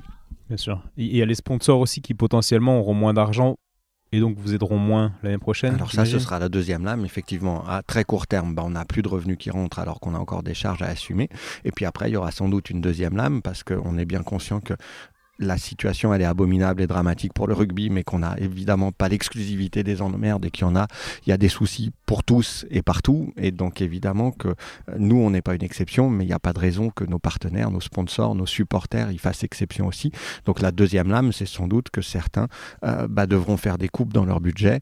Et évidemment que le rugby n'est pas forcément vital pour chacun. Donc il y en a bien sûr qui continueront parce qu'ils aiment, parce qu'ils auront besoin euh, d'entertainment, de, venir retrouver leur passion et ainsi de suite, à faire leur RP, à communiquer, mais il y en a qui devront faire des coupes franches, et évidemment qu'il y en a sans doute qui, qui arrêteront euh, bah, le sponsoring ou les RP ou les loisirs dans le rugby, et ça c'est sans doute la deuxième lame qui nous coûtera très très cher. C'est pour ça que les, conséquences de, de, cette crise, elles seront dramatiques, elles seront terribles pour le rugby comme pour plein d'autres. Hein. Encore une fois, on est bien conscient de ne pas être les seuls à souffrir, et du coup il y aura besoin bah, de l'aide de tous et des efforts de chacun pour pouvoir s'en sortir. D'accord, ouais, je, vois bien. En fait, ce podcast, euh, on parle surtout de, de santé financière, quoi. Euh, c'était pas le sujet de base, mais c'est. On peut le relier à la santé. Euh, c'est une forme de santé entre guillemets, quoi. Et moi, je connais peu toutes ces choses-là, donc je suis bien content que tu Mais voilà, mais si c'est si dur pour la santé financière des clubs, je réponds à ta question. Hein. C'est pas que je veux parler absolument d'argent. Hein. J'aime ah non, mais c'est moi qui t'oriente dessus. De. Mais mais voilà, si c'est si grave pour la santé financière, c'est évidemment que la santé, la vraie, elle est prioritaire là-dessus. Il n'y a pas de discussion. on est tous d'accord. Évidemment que les conséquences économiques, elles sont graves, mais mais évidemment essentielles pour préserver le reste c'est clair. Et euh, on va passer à des petites questions qui sont, euh, qui sont peut-être plus, euh, plus personnelles, mais qui m'intéressent parce que, parce que tu es arrivé à la présidence d'un club, tu avais 35 ans. Mhm. donc j'ai envie de comprendre un petit peu des, choses chez toi. et la première question pour ça, c'est qu'est-ce que tu fais là aujourd'hui et puis en, tant que président, enfin aujourd'hui, pas en ce moment même, mais de manière générale, on va dire, en tant que président pour t'améliorer Et est-ce que ben, tu as cette vision de, de t'améliorer un peu en permanence sur différents sujets. On a envie, ouais, parce que le sport, je trouve, à, cette école de l'humilité. Je viens d'un de deux sports, enfin d'un milieu, donc la montagne. Euh, on a dit, j'ai grandi à Saint-Étienne, mais je suis né en Haute-Savoie et, les sports que j'ai fait le plus, c'est clairement la montagne. Euh, où évidemment on se sent tout petit par rapport aux éléments et, et, la remise en question le fait de se poser des questions est vital, quoi, en gros. Donc j'essaye de, de, garder ça là-dessus. Et puis en sport, on a la chance de prendre des claques régulièrement qui, qui nous rappellent bah, qu'on n'est pas arrivé. Donc tant qu'on gagnera pas tous nos matchs avec 5 points. 5 points, c'est le bonus offensif au, rugby, quoi. En gros, ça veut dire qu'on peut faire mieux et que ça vaut le coup de se remettre au boulot pour ça. Donc, euh, donc on a malheureusement, je dirais, la chance de, se remettre en question euh, tous les week-ends parce que euh, bah, le match parfait, il n'existe pas et la saison parfaite non plus. tant qu'on perdra des matchs ou qu'on les gagnera pas tous, ça voudra dire qu'on peut faire mieux. Donc, c'est une belle invitation à se remettre en question et à se remettre au travail. donc, ça s'applique évidemment à tout le club, dont moi et pareil, tant que, et c'est vrai dans tous les niveaux, tant qu'on ne gagnera pas tous nos matchs, tant qu'il y aura des places vides euh, dans notre stade, euh, tant qu'il euh, nous restera des choses à faire, tant que le Matmut Stadium de Gerland ne sera pas fini et que tout ce qu'il y a autour ne sera pas construit, tant, enfin, en gros, tant qu'on pourra s'améliorer, bah, c'est une invitation à, se remettre au boulot et à faire mieux. Donc, donc voilà, j'essaye bah, de faire ça, puis après de me nourrir de ce qui se fait à l'extérieur dans les autres clubs de rugby, dans les autres euh, clubs de sport ou, simplement dans les autres entreprises aussi, euh, puis dans les autres euh, relations humaines aussi. J'aime bien essayer de me nourrir de ce qui se fait et de se dire ah bah tiens lui ce qu'il a fait je aurais pas pensé, je trouve ça bien, je vais essayer de me l'appliquer, de le faire la prochaine fois aussi. Donc remise en question permanente et inspiration à droite à gauche dans d'autres clubs, etc. Ça, ouais, ça me paraît les deux choses qui me viennent en, priorité quand tu me poses cette question, parce qu'évidemment qu'on reste perfectible, quoi, tant en tant que quantité, que club, qu'institution, et moi en tant que personne. En tant qu'homme, évidemment. Et qu'est-ce que toi tu te dirais en tant que président on est chez moi. je vois ma femme et mes enfants te diront que bien sûr, je peux faire beaucoup mieux. Ça, ça, leur paraîtra une évidence aussi. c'est cool cette, euh, cette humilité, ça fait vraiment plaisir. Et c'est marrant parce que tout, je racontais dans le podcast précédent où euh, pour une fois j'inverse les rôles et on me pose des questions et on me demandait bah, quelles quelle caractéristiques, ou je sais plus exactement la question, tu retrouves chez les gens qui, qui t'inspirent dans tes podcasts. En fait, l'humilité, moi, c'est mmh. la chose la plus qui, qui, me marque le plus. En fait, c'est des gens, des, je te parlais tout à l'heure de pointure dans différents domaines en médecine, qui te parlent, qui se mettent à ton niveau, qui sont humbles. Je trouve ça énorme. C'était une petite parenthèse. en tant que président, euh, admettons, bah, on va prendre l'exemple de l'OL, il faudrait que je demande à, M. Olas euh, aussi, mais tu as une série de joueurs qui se blessent, qui sont tous le, euh, qui, se pètent tous le ligament croisé antérieur, ou tu as une hécatombe de blessures voilà, pendant une période de quelques mois. Qu'est-ce que tu dis, qu'est-ce que tu fais surtout? Va essayer de comprendre. Euh, déjà, enfin, la première chose, c'est je pleure parce qu'encore une fois, une blessure, c'est une catastrophe sportive, humaine et financière. Ça, j'y reste, je le maintiens. Euh, donc après, une fois qu'on s'est dit ça, qu'on s'est dit merde, on se dit bah qu'est-ce qu'on peut faire pour que ça n'arrive plus? D'où ça vient? Est-ce que ça a été sur traumatisme ou est-ce que, enfin, on a eu des, des fois pareil? Enfin, nous, on a eu une hécatombe de mollets là récemment et on s'est rendu compte que notre terrain qui était tout neuf était sans doute un peu trop dur, quoi. Gros. Donc on a dû bah, le laisser euh, pendant trois semaines aller s'entraîner sur un terrain à côté, alors qu'on avait un terrain tout neuf qui nous a coûté une fortune. Bah, on est allé s'entraîner sur le terrain de nos copains du foot juste à côté, justement avec ce Tola-Vologe, aujourd'hui c'est la Ligue Auvergne-Rhône-Alpes, qui nous a accueillis. Et, merci à eux d'ailleurs. Du coup, ça nous a permis de décompacter ce, terrain, lui rendre sa souplesse euh, pour maintenant pouvoir s'entraîner sereinement dessus. Et là, il n'a jamais été aussi beau, alors que ça fait quatre semaines qu'on ne peut plus aller dessus, ce qui est évidemment particulier particulièrement frustrant. Euh, mais donc voilà, on essaye de comprendre et de trouver les solutions euh, pour ça, quoi, en gros. Donc, euh, comprendre la faille, solutionner le problème. Mais, mais, mais, concrètement, tu fais une réunion avec le staff médical, par exemple? Bien sûr, ouais. Oui, oui, parce qu'on va se dire, enfin, c'est évidemment pas normal. Et euh, bah, si, si, on a un truc, enfin, d'essayer de comprendre si c'est la faute à pas de chance, bah, là, enfin, un plaquage qui a été mal pris, euh, un coup d'épaule qui rentre au mauvais endroit, bah, ça, on peut rien y faire, ça, on passe vite, euh, c'est pas de bol. Bon, bah, c'est dégueulasse, c'est triste, mais c'est comme ça. Là, ça vaut pas le coup de passer. Si par contre, il y a une récurrence et il y a quelque chose qu'on ou visiblement c'est quelque chose qui va pas chez nous, que ce soit une erreur humaine ou structurelle ou ainsi de suite, bah on se concerte pour essayer de la régler et, pouvoir avancer et faire mieux. Quoi. Et, dans une saison que, on va être très pragmatique, hein, combien tu as de réunions environ avec le staff médical et, deuxième question dans la, dans la même question, avec une réponse du coup moins pragmatique, quelles sont tes relations avec le staff médical? Alors, plus que des réunions formelles, il y a des réunions du staff tout le temps où je suis pas toujours parce que ça, enfin, on revient sur l'organisation où je délègue évidemment énormément de choses. Il y, a, beaucoup plus de choses qui se font sans moi qu'avec moi dans, dans ce club. Donc, le staff se réunit avec le médical. Pour le coup, c'est euh, bah, toutes les semaines et puis après des échanges quotidiens. Enfin, les relais des médecins, c'est les kinés euh, sur place. Et il y a des échanges permanents. Euh, et puis moi, bah, je dirais, enfin, je sais pas, on doit savoir avec, euh, bah, avec Pierre Mignoni qui, qui, me parle de tout, euh, et évidemment du médical, euh, on se parle, je sais pas, peut-être cinq ou six fois par jour, quoi. en gros sans doute plus qu'avec nos femmes, ce qui les agace prodigieusement. et après, quand je veux des, des, des, points un peu plus spécifiques, avec les docs, on doit se parler une ou deux fois, puis très souvent de manière informelle, enfin, on déjeune au même endroit, je passe quasi tous les jours au centre d'entraînement où on se croise, c'est l'occasion de prendre des nouvelles. Donc ça se fait pas forcément au sein de, de réunions formelles que fait le staff tout le temps. Euh, donc euh, donc j'ai des échanges euh, quasi quotidiens. Enfin, avec Pierre, on parle de tout, dont le médical tous les jours. Et avec les médecins, je dirais à minima une, deux ou trois fois par semaine. Et, avec, avec Tom, d'ailleurs, j'en ai même pas parlé avec lui, qui est un, qui est un pote, parenthèse, pour être transparent. Ouais. Mais je lui ai pas posé la question. Tu, le, tu lui parles régulièrement ou Ah ouais, on va. Oui, alors enfin pas forcément. Là, j'ai eu un souci au dos, donc donc il s'est occupé de moi. donc là, non seulement on se parle, mais en plus il me traite. Quoi. Donc là, c'est lui qui m'aide. voilà, mais je sais pas. Oui, on se croise. je suis en déplacement ou deux jours par semaine, mais je dirais que quasi tous les autres jours, on se croise, quoi, en gros. Parfois, on se dit simplement bonjour, ça va.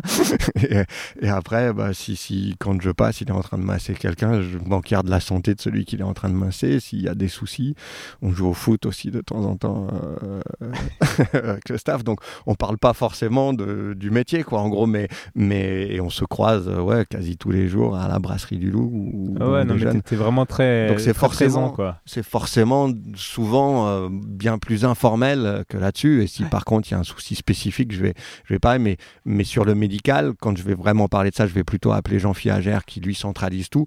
Et, c'est quand j'ai une question spécifiquement médicale où je vais l'appeler.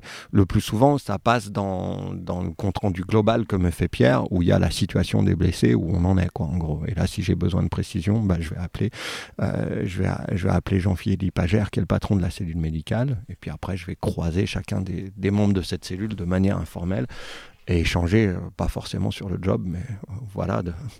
Non, mais oui, en fait, ma question, elle était un peu euh, déguisée, mais sans le vouloir. Hein. C'était pour comprendre un peu ta relation avec le staff, puis te, euh, savoir si tu étais présent, si tu étais tout, le temps là. Mais donc, oui, je suis régulièrement là. Ouais, déplacement. que, ouais, je passe au moins, alors si c'est pas tous les jours, parce que j'exagère sans doute un peu, mais, mais euh, oui, euh, au moins 3-4 fois dans la semaine au centre d'entraînement. Donc, sur parce que vous, au Loup, vous avez voilà, le centre d'entraînement, vous avez la brasserie, voilà, vous avez vraiment un lieu. Quoi. Voilà, en fait, le Matmut Stadium de Gerland, c'est plus qu'un stade, c'est réellement un lieu de vie, quoi, où, où tout le petit monde du loup rugby, de l'école de rugby jusqu'au pro, en passant par le siège social, par la brasserie, par le centre de formation, euh, par le centre d'entraînement, par les espaces réceptifs et le stade lui-même.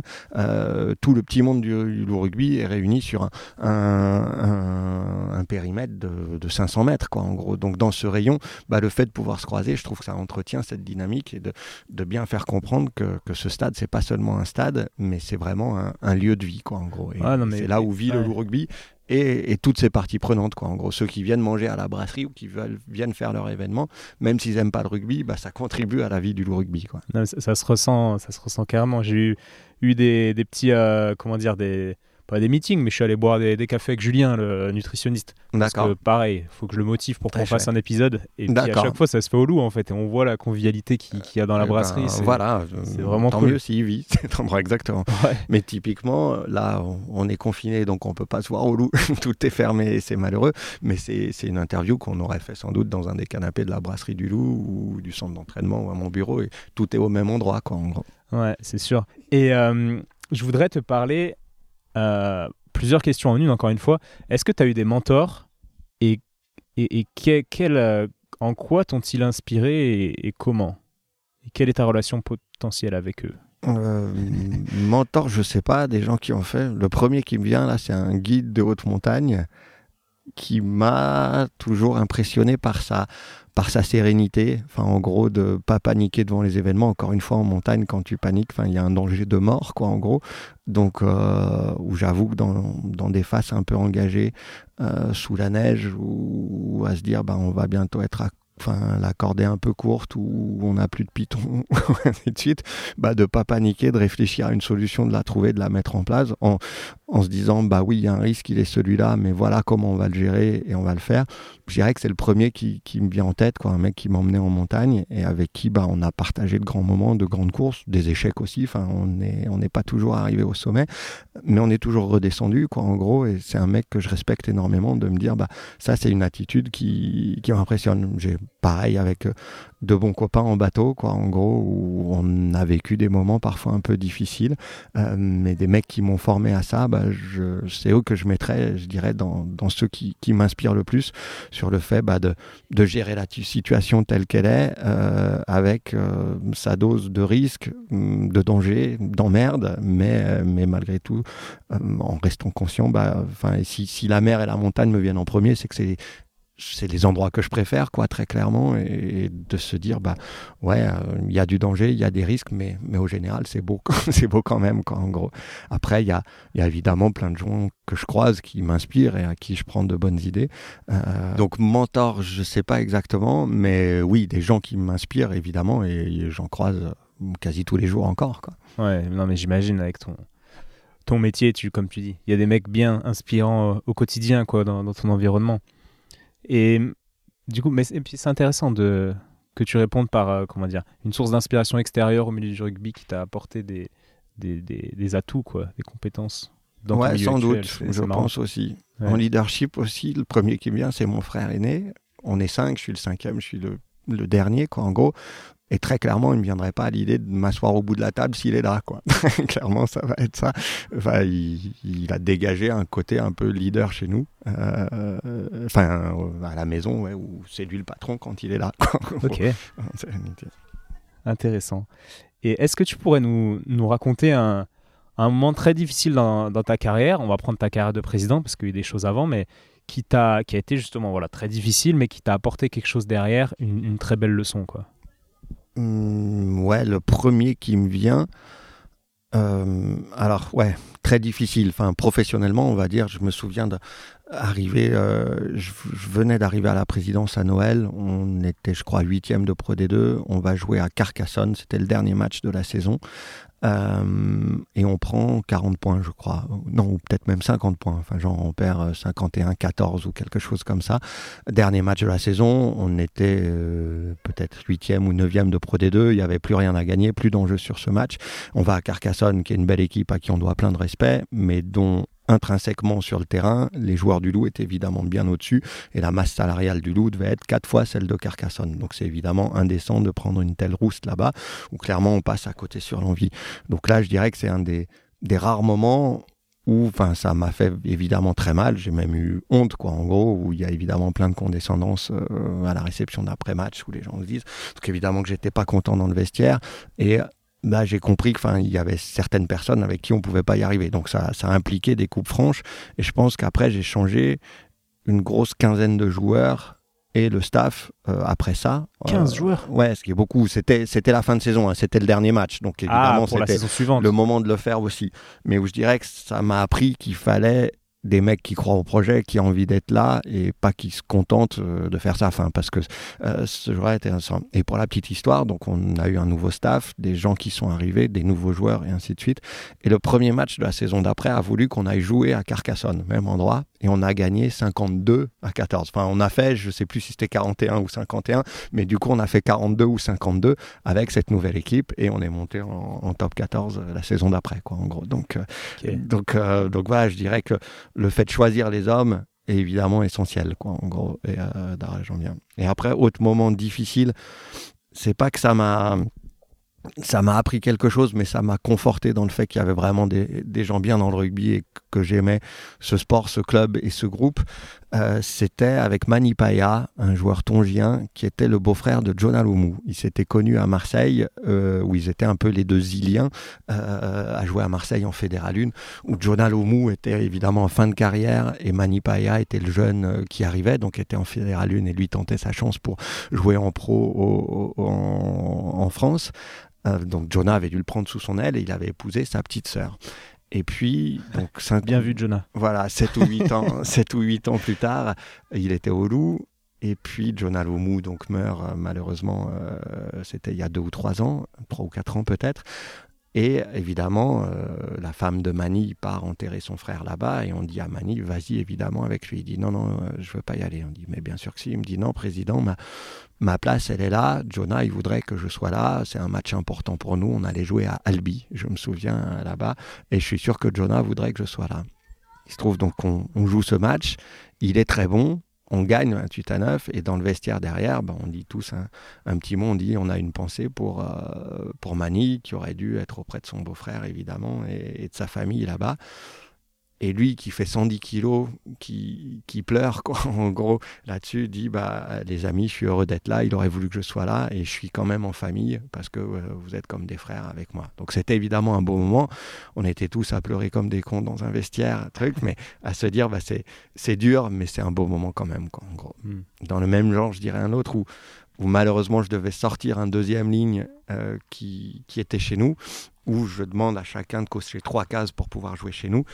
Euh, quand on joue au rugby, ben, je dirais qu'il faut euh, évidemment enfin, être professionnel, l'être tout le temps. Quand on est joueur au rugby, évidemment que le, la première chose à faire, c'est de gagner des matchs, d'être bon à l'entraînement, mais on est joueur du lourd rugby, euh, même le soir quand on veut reboire une bière, même quand on veut euh, reprendre du dessert ou faire la fête et ainsi de suite. Bah, justement, donc faut être professionnel tout le temps et partout. On reste joueur du lourd rugby là-dessus avec ce rôle d'entraîneur. Le deuxième, c'est l'implication. À 100%, on est là et on n'est que là et à 100 voire 120%. Puis la troisième, c'est des résultats. À partir du moment où chacun est là coche ces trois cases, il est le bienvenu tant qu'il respecte les valeurs. S'il en manque une, malheureusement, bah, on ne peut plus être là. Et, et ça, c'est quand je présente le projet de club à chacun, j'explique bien qu'il faut cocher ces trois cases là-dessus. Et c'est clair pour tout le monde. Et puis, quand on signe le contrat après, c'est sur la base ben, d'un projet de club et de, de, règles qui sont simples, mais un cadre qui est simple, mais, mais qui est strict, quoi, en gros. Et un jour, un mec que j'adore euh, bah, cochait plus la troisième parce qu'il avait 35 ans et évidemment qu'il allait décrescendo, ainsi de suite. Et donc, malheureusement, il vient dans mon bureau. Je lui dis Écoute, je vais pas pouvoir te signer la saison prochaine. Et là, il se met à pleurer, mais il me prend dans les bras en me disant Ça m'étonne pas parce que tu as toujours été bienveillant, mais implacable. Donc, ça, je dirais que c'est évidemment un moment abominable parce que moi aussi, j'ai eu les larmes aux yeux. Et, et, et c'est pas des moments agréables de se séparer les joueurs. C'est évidemment virer les gens, c'est le pire quand on est président. Euh, par contre, ça apprend que oui, malheureusement, enfin, le cadre et l'institution sont plus importantes que les hommes, même quand on les aime bien. Donc de, tenir le cap malgré tout, même quand on aime bien les mecs, et même si j'avais évidemment envie de garder ce, euh, type avec nous, parce qu'il euh, était irreprochable sur l'état d'esprit, mais malheureusement, euh, s'il manque la case performance, bah, on peut plus être là. Donc le cadre, l'institution sont encore plus grands que les hommes qui les composent, quoi. même les mecs bien en l'occurrence. Wow, merci pour euh, ces anecdotes, vraiment, vraiment intéressant. C'est quoi ta place dans le vestiaire, toi? Ma place? Alors, j'ai pas de casier parce que malheureusement, j'aimerais mieux être ouvreur que président au rugby, mais j'ai pas de choix. Chacun selon ses compétences. Donc, j'ai pas de place assise, quoi. En gros, je viens après le match pour dire bravo ou, ou c'était nul. Ou Et avant leur refuser les maillots. Avant, je viens. Ouais, je peux plus faire grand chose une fois que ça arrête. Donc, je passe toujours avant le match, simplement pour serrer la main, pour taper sur l'épaule, pour encourager. Euh, pas de speech particulier avant match jamais parce que c'est plus à moi de faire enfin maintenant ça appartient aux joueurs euh, et au staff donc à eux de jouer quoi donc je peux être là pour, pour soutenir pour serrer la main mais si j'ai à leur parler je vais le faire plutôt en amont des, des matchs et plutôt en début de semaine quoi en gros Okay. Et après, par contre, je serai là pour dire bravo ou c'est nul après le match, en espérant. Prendre un peu de champagne sur la tête en cas de victoire. Euh, en cas de, de, grande victoire, je suis ravi. voilà. Si j'ai à offrir les, s'ils me demandent les maillots, c'est qu'ils ont gagné et pas qu'ils ont la tête basse. Donc c'est plutôt bon signe. Et, et, toi, en tant que président, euh, est-ce que tu es d'accord pour dire qu'une saison réussie, c'est une saison, évidemment, il y a un titre ou plus, si possible, en fin de saison, et une saison où tu resignes peu de joueurs, dans le sens où, tu gardes beaucoup de tes joueurs, beaucoup d'effectifs, où tu continue un projet avec les mêmes gars, quoi. Ouais, alors c'est vrai que moi j'aime bien dire que nos, résultats, c'est le talent multiplié par la cohésion qu'il y a chez nous. Donc je dirais quand on est monté de top 14 à Pro D2, on manquait sans doute de talent pour ce niveau-là, donc il, il, fallait ça. Et maintenant que c'est notre euh, quatrième saison, ouais, quatrième saison en, top 14, ben on a un groupe qui est de plus en plus stable, effectivement. On a fait deux demi-finales ces dernières, donc ça veut dire que le talent là et qu'on peut travailler d'autant plus sur la cohésion. Après, je trouve c'est bien. Donc, on a eu des, années, je pense, quand on est monté de Pro D2 à top 14, on était plus à 15, voire 18 recrutements. Euh, là, ça fait un ou deux ans qu'on est à moins de 10 et l'an prochain, on sera plutôt entre 4 et 6 recrutements, justement, pour travailler d'autant plus sur cette cohésion. Donc, euh, d'aller chercher vraiment euh, les 4, 5, 6 qui vont nous amener leur valeur ajoutée et ce qu'on n'a pas dans, cette équipe. Et, bien sûr que chaque année de plus passer ensemble, on parlait des Pierre-Louis Barassi, des Baptiste Couillou, des Félix Lambert, qui justement sont amenés à, à plus être les jeunes qui montent plein de promesses, mais à devenir bah, euh, les leaders, les tauliers de cette équipe, et justement bah, de compléter ça, enfin, avec donc chaque année qui passe, euh, qui est passée en commun, bah, c'est une année d'expérience commune en plus, de travail en commun en plus. Donc euh, j'espère que sans faire venir du talent nouveau, rien que développer le talent qu'on a déjà intrinsèquement et la cohésion qui lie ces talents, ça doit nous faire progresser aussi. Ouais, c'est intéressant. J'ai la, la formule, le calcul dans ma tête, talent fois cohésion. Et c'est clair que le talent, tu le développes, tu en as un potentiel, mais tu peux le travailler. Est-ce que tu pourrais préciser la cohésion euh, Ce que tu entends par cohésion? Est-ce que c'est la, c'est pas seulement l'ambiance. Enfin, évidemment que ça fait partie du, truc parce que euh, évidemment que les relations humaines sont importantes. le rugby, c'est un sport de combat collectif, donc on, en a besoin, quoi. Et, évidemment, enfin, le faut s'aimer, quoi, pour jouer au rugby et pour, aller euh, à la guerre entre guillemets ensemble, quoi. Mais mais la cohésion, c'est plus que ça. C'est aussi les habitudes de travail en commun. C'est la les liaisons qui se font facilement, les habitudes de jeu, d'entraînement, mmh. de vie commune, bah, qui font que on va gagner du temps sur tout, tout des petites choses qui, qui, sont des acquis et du coup qu'on n'aura plus à travailler, qui permettront d'approfondir autre chose ou de travailler quelque chose de nouveau. Euh, donc la cohésion, bah, c'est cet ensemble d'habitudes, de vécus communs, d'expériences euh, qui font que bah, on va être plus performant. je, vois, je, vois, bien. Petit conseil de lecture pour ceux qui, qui écoutent. Je sais pas si tu as lu ce livre de Claude Onesta, sa biographie. Non. Non, il parle beaucoup de ça sur son. D'accord euh, son, chemin où ils ont tout raflé avec l'équipe de France. il insiste beaucoup sur cette, cette notion-là, c'est hyper intéressant. Ah ouais, je pense que c'est ouais. essentiel Je suis sûr qu'il plairait. Ah, sans doute, je m'y mettrais du coup. Et après, oui, pour répondre à la question un peu plus précisément, oui, une saison réussie, c'est quand il y a des titres, effectivement. Et après, on a toujours besoin d'un peu de renouveau parce que ça fait respirer cette équipe aussi, amener de la valeur ajoutée, des, des, des, nouvelles idées, des nouvelles méthodes et ainsi de suite. Mais effectivement, enfin, une saison, euh, on a la chance d'être sanctionné, pas seulement par un résultat financier, mais aussi par un résultat sportif. Donc, évidemment que c'est ce qui se voit, quoi. En gros, les deux sont importants. Puis la satisfaction de, de tous ceux qui nous entourent, quoi que ce soit, en interne, bien sûr, joueurs, salariés, euh, mais aussi partenaires, actionnaires, euh, supporters. Ben, en gros, ben, on a vécu des moments extraordinaires, quoi. Quand, quand on a des, moments de partage, au moment où ça siffle, on sait qu'on a gagné, bah ça c'est extraordinaire. Et on l'a pas encore vécu avec un, enfin ceux qui n'étaient pas là en 1933, et c'est la plupart d'entre nous, en gros, euh, euh, bah, on n'a pas encore connu la, joie ultime de, de l'avoir avec un bouclier de Brennus bout. Donc j'espère qu'on vivra ça. Bientôt. là, j'imagine que ça doit être le, paroxysme de, la joie partagée. Quoi, euh, bah, je te souhaite de, de le vivre plus vite possible. On espère, le plus vite sera le mieux. Ouais. tu as un livre à me, à me, conseiller ou à nous conseiller, ou alors le livre qui t'a le plus inspiré si... Est-ce que tu lis d'abord un petit peu? Euh, ouais, je lis un peu depuis le Tour du Monde justement dont on parlait, où j'essayais de lire, euh, lire des, des, trucs sur là où j'étais, tu vois, quand on était en Paconie, l'ascension du Fitzroy, euh, Annapurna Louis quand j'étais au Népal, la Cité de la Joie quand j'étais en Inde, ou des choses comme ça. Euh, quelque chose que j'ai aimé là récemment, je dirais une biographie de Edmond Hillary qui est néo-zélandais, mais néo-zélandais alpiniste, pas, pas, pas, seulement, euh, pas seulement euh, rugbyman, quoi, en gros. Euh, ça, je trouve, ouais, c'est un mec qui m'inspire, quoi, en gros, qui. Alors, montagnard évidemment d'exception, enfin le premier au sommet de l'Everest qui est extraordinaire, mais qui après a utilisé ce qu'il avait fait de bien bah, pour, euh, pour aider le peuple Sherpa en créant des écoles, des hôpitaux, euh, et qui serait sans doute euh, bah, très engagé sur la préservation de la planète aujourd'hui, qui est l'autre truc qui me tient à cœur. Enfin, je suis bien plus nature que, que ville, quoi, en gros. donc je dirais que ça c'est le truc. Hein. J'ai lu un, livre de Nicolas Hulot récemment aussi sur des, des solutions qu'on pourrait peut-être mettre en place. Enfin, donc, je dirais ça, ouais. Mais hum, la biographie d'Edmond Hillary, je recommande. Trop bien. Je connaissais pas ces, ces, valeurs euh, écologistes et en toi. Et petite précision, là, on a, on a, on a, coupé un tout petit peu le podcast. On, peut peut-être le dire que ta fille est passée et que, qu'elle vient de faire un blog sur, le, sur l'écologie quoi, pour les enfants. C'est génial. C'est vrai. c'est vrai. Elle a dû retourner travailler dessus. Ouais, c'est, sympa. Super. super. Trop bien. Moi, je te, je te conseille aussi le livre de Raphaël Poulain qui, est, intéressant. Il parle du, euh, de la difficulté du milieu du rugby, que je pense qu'il peut parler à tous les rugbyman, quoi, ce livre. Ouais, sans doute. Bah, Petite parenthèse. Podcast numéro 9 pour ceux qui, qui écoutent. Je dirais. Euh, ok, bah, je pense que moi je t'ai posé toutes les questions. Est-ce que tu veux profiter euh, d'avoir un, un, gars qui vient du monde du basket en face de toi, qui est ostéopathe, pour me poser une question si jamais T'as quelque chose? bah, Est-ce que c'est très différent de, pour un ostéopathe de soigner un, un basketteur, d'un rugbyman ou d'un autre sportif ou... Wow.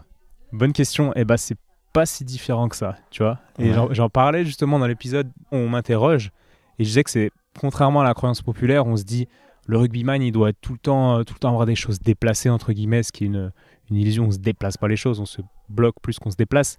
Mais euh, en fait, le rugbyman, oui, il se prend plus de coups que le basketteur, mais il a cette capacité à, à, accepter le fait de prendre les coups. Euh, et, son corps est habitué et du coup il n'est pas forcément plus bloqué que le basketteur. Donc j'ai envie de te dire non, en fait ça change assez peu au final. D'accord. Voilà. Et dernière question, ce sera qui le prochain à interroger du coup? Parce que ça m'intéressera. Alors le prochain, ah, c'est une surprise. Est-ce que je ah, dévoile ou pas aux gens Alors euh, celui d'avant, le dernier. Ah, le, dernier, c'était euh, Emma, c'était une patiente. En fait, c'est un podcast où je fais des interviews de, de spécialistes de santé. C'est ma base, mais en fait, je fais surtout des interviews euh, euh, avec qui euh, m'intéresse. Enfin, si les gens peuvent potentiellement m'apprendre des trucs et Très honoré. donc, spécialiste de santé, sportif de haut niveau et patient aux histoires extraordinaires. Et dans celui d'avant, en fait, c'est avec une patiente qui était un patient il y a, il y a un an et quelques, qui a changé de sexe. Et elle nous raconte en fait tout le, le déroulé, le processus euh, depuis les prises d'hormones et après l'opération, etc. Elle nous raconte son changement de sexe, les raisons, etc. Et donc assez original. D'accord. voilà. Bah, J'irai écouter. Du coup. Ouais, non, mais il y en a plein qui te plairaient. Euh, bon, on verra, on en reparlera. En tout cas, merci beaucoup. Ça fait 1h25 qu'on est en train de parler. Et euh, bah, c'était vraiment cool. Merci de m'avoir reçu. Et puis, euh, bah voilà, est-ce que tu as un petit mot de la fin? Je pense que tu as déjà dit plein de choses. Bah non, merci de ton attention d'abord, d'avoir pensé à moi, très honoré d'être là, euh, et puis d'avoir pris le temps d'écouter les réponses. Enfin, très souvent en interview, on doit aller vite parce qu'on a trois minutes et ainsi de suite. Euh, et là, je pense qu'on a pu rentrer dans un peu plus de détails sur certaines choses. Et, évidemment, il y a encore mille choses à dire, donc on pourrait continuer toute une vie. Mais en tout cas, c'est intéressant et merci pour l'échange. Bah, avec plaisir. Et tu vois, tous les gens que qu'on a en commun, qu'on connaît, m'ont dit tu verras, c'est un mec bien, etc. Enfin, c'est rare qu'on me dise que du positif. Un peu comme quand tu recrutes quelqu'un, tu demandes aux autres. Je fais un peu pareil. Quand je veux faire un podcast, je demande un peu euh, la personnalité et en fait, bah, tu confirmes euh, ce qu'on m'a dit. Donc merci beaucoup, puis euh, à bientôt. Merci, à bientôt. Ciao.